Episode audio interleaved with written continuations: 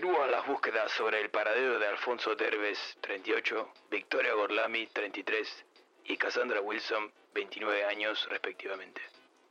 La policía aún no logra conectar las tres apariciones, pero sostienen que deben estar relacionadas de una u otra manera. A pesar de que caminan a ciegas, los investigadores no descartan la posibilidad de encontrarlos con vida.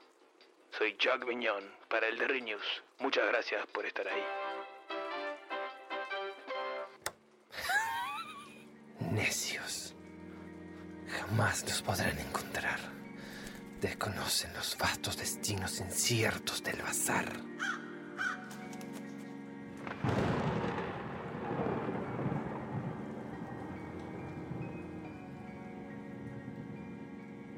Bienvenidos a la segunda temporada del Bazar de los Tormentos.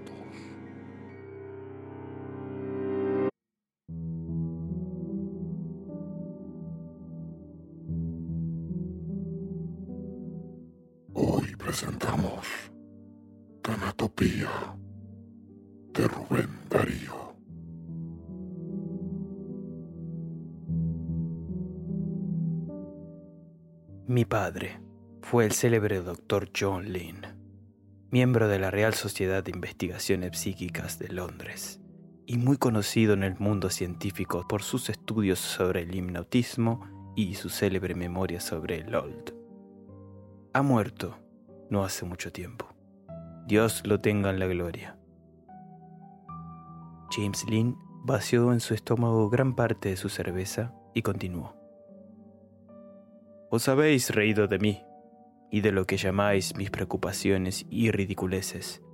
Os perdono, porque francamente no sospecháis ninguna de las cosas que no comprende nuestra filosofía en el cielo y en la tierra, como dice nuestro maravilloso William. No sabéis que he sufrido mucho, que sufro mucho, aún las más amargas torturas a causa de vuestras risas. Sí, os repito, no puedo dormir sin luz. No puedo soportar la soledad de una casa abandonada. Tiemblo al ruido misterioso que en horas crepusculares brota de los boscajes en un camino. No me agrada ver revolar un mochuelo o un murciélago. No visito en ninguna ciudad los cementerios. Me martirizan las conversaciones sobre asuntos macabros y cuando las tengo, mis ojos aguardan para cerrarse. El amor del sueño que la luz aparezca. Tengo horror de... Oh Dios, de la muerte.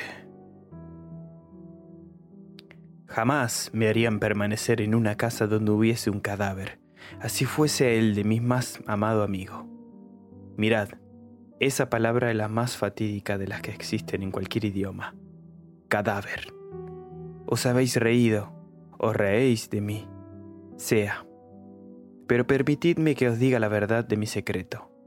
Yo he llegado a la República Argentina, prófugo, después de haber estado cinco años preso, secuestrado miserablemente por el doctor Lin, mi padre, el cual sí era un gran sabio. Sospecho que era un gran bandido.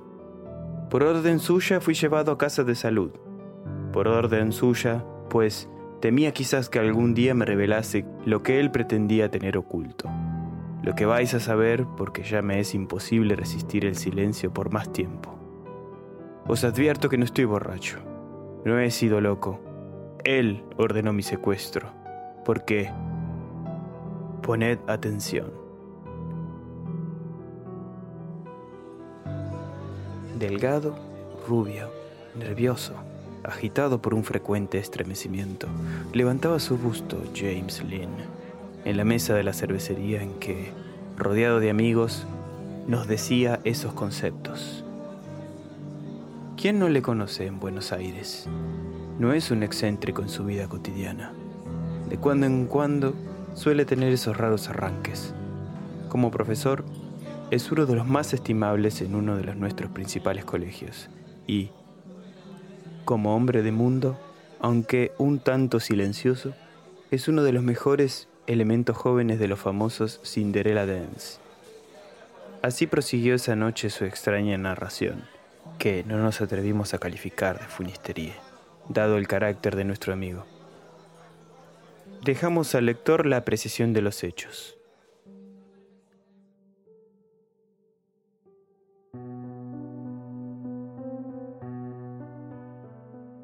Desde muy joven perdí a mi madre y fui enviado por orden paternal a un colegio de Oxford. Mi padre, que nunca se manifestó cariñoso conmigo, me iba a visitar de Londres una vez al año, al establecimiento de educación en donde yo crecía, solitario en mi espíritu, sin afectos, sin halagos. Allí aprendí a ser triste. Físicamente era el retrato de mi madre, según me han dicho y supongo que por esto el doctor procuró mirarme lo menos que podía.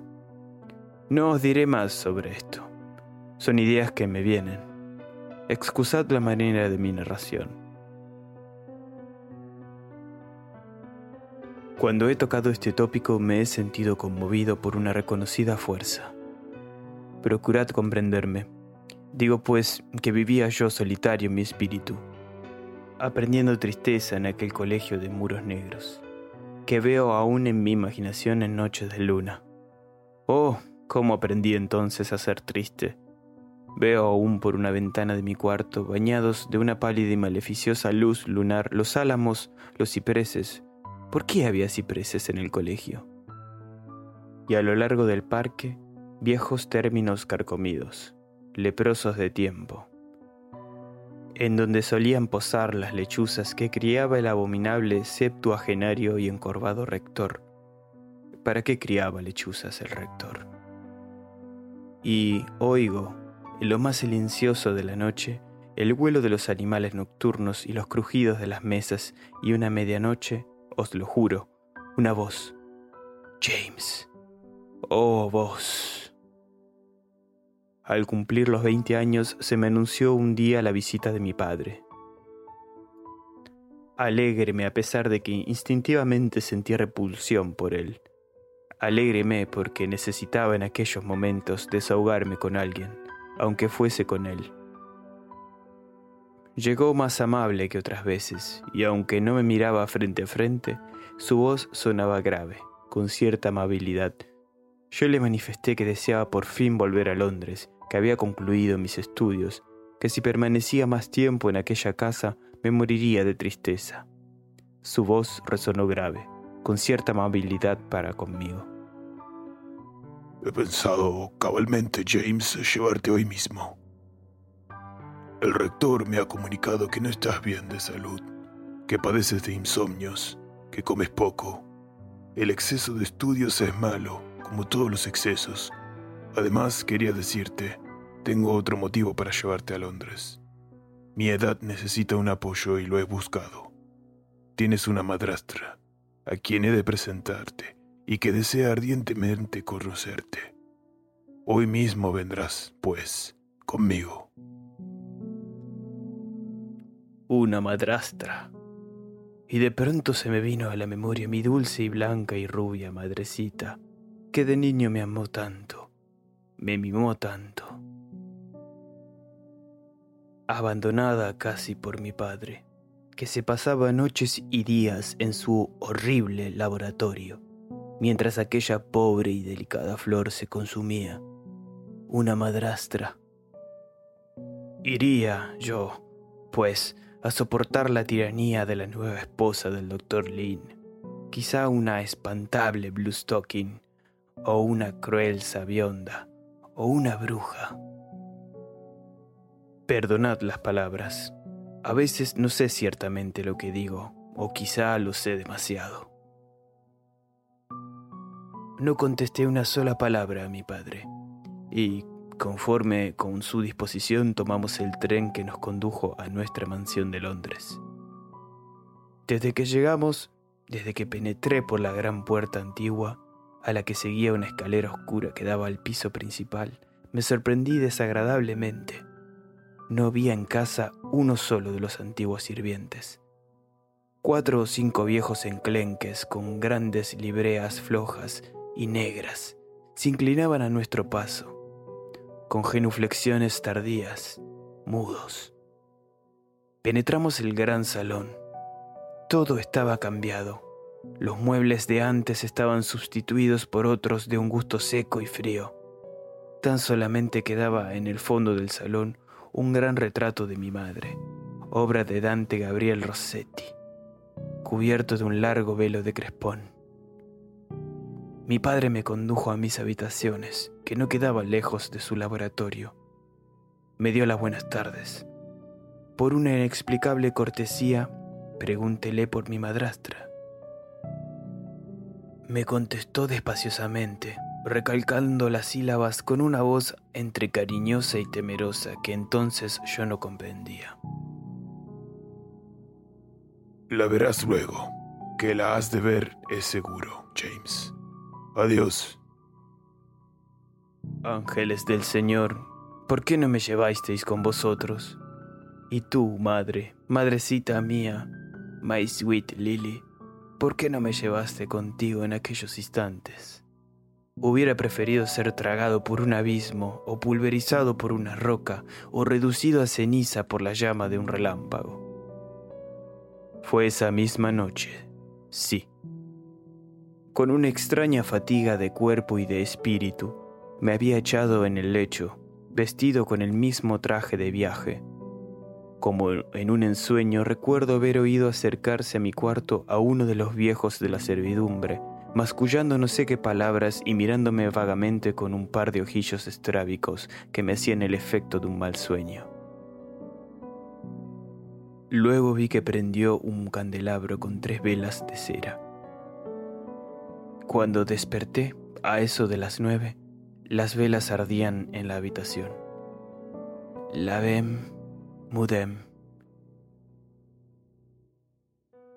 Luego sentí pasos. Apareció mi padre. Por primera vez, por primera vez, vi sus ojos clavados en los míos. Unos indescriptibles ojos, os lo aseguro. Unos ojos que como no habéis visto jamás, ni veréis jamás. Unos ojos con una retina casi roja, como ojos de conejo. Unos ojos que os harían temblar por la manera especial con la que miraban. Vamos, hijo mío, te espera tu madrastra. Está allá en el salón. Vamos. Allá, en un sillón de alto respaldo, como una silla de coro, estaba sentada una mujer. Ella y mi padre. Acércate, mi pequeño James, acércate. Me acerqué maquinalmente. La mujer me tendía la mano. Oí entonces como si viniese del gran retrato, del gran retrato envuelto en crespón, aquella voz del colegio de Oxford, pero muy triste, mucho más triste.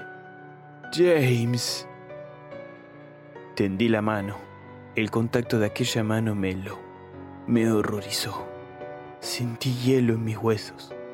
Aquella mano rígida, fría, fría. Y la mujer no me miraba. Balbuceé un saludo, un cumplimiento y mi padre... Esposa mía, aquí tienes a tu hijastro, a nuestro muy amado James. Mírale, aquí le tienes. Ya es tu hijo también. Y me miró. Mis mandíbulas se afianzaron una contra otra.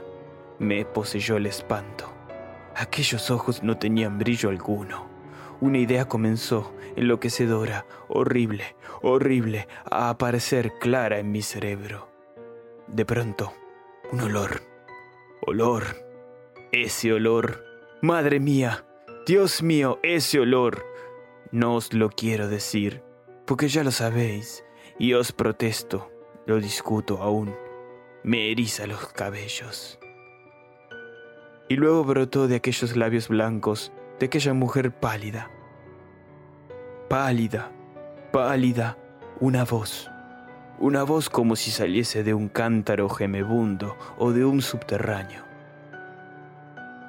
James, nuestro querido James, hijito mío, acércate. Quiero darte un beso en la frente, otro beso en los ojos, otro beso en la boca. No pude más. Grité. Madre, socorro, ángeles de Dios, socorro, potestades celestes, todas, socorro, quiero partir de aquí pronto, pronto, que me saquen de aquí. Oí la voz de mi padre. Cálmate, James, cálmate, hijo mío, silencio, hijo mío. No, grité más alto, ya en la lucha con los viejos de la servidumbre. Yo saldré de aquí y diré a todo el mundo que el Dr. Lin es un cruel asesino, que su mujer es un vampiro, que está casado mi padre con una muerta. No,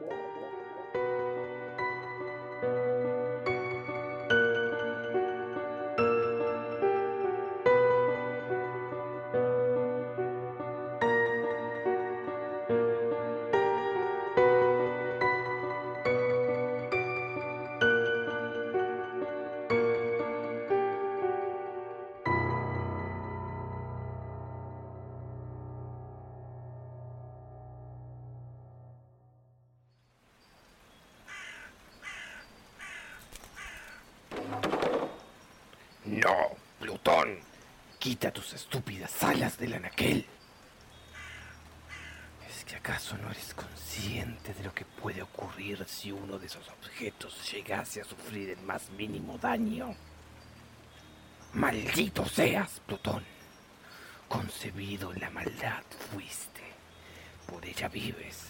Tu alimento y bebida son la muerte y la destrucción.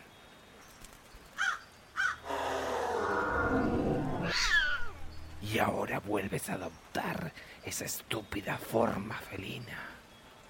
¿Acaso no aprendiste aquella lección que te costase vuestro ojo izquierdo?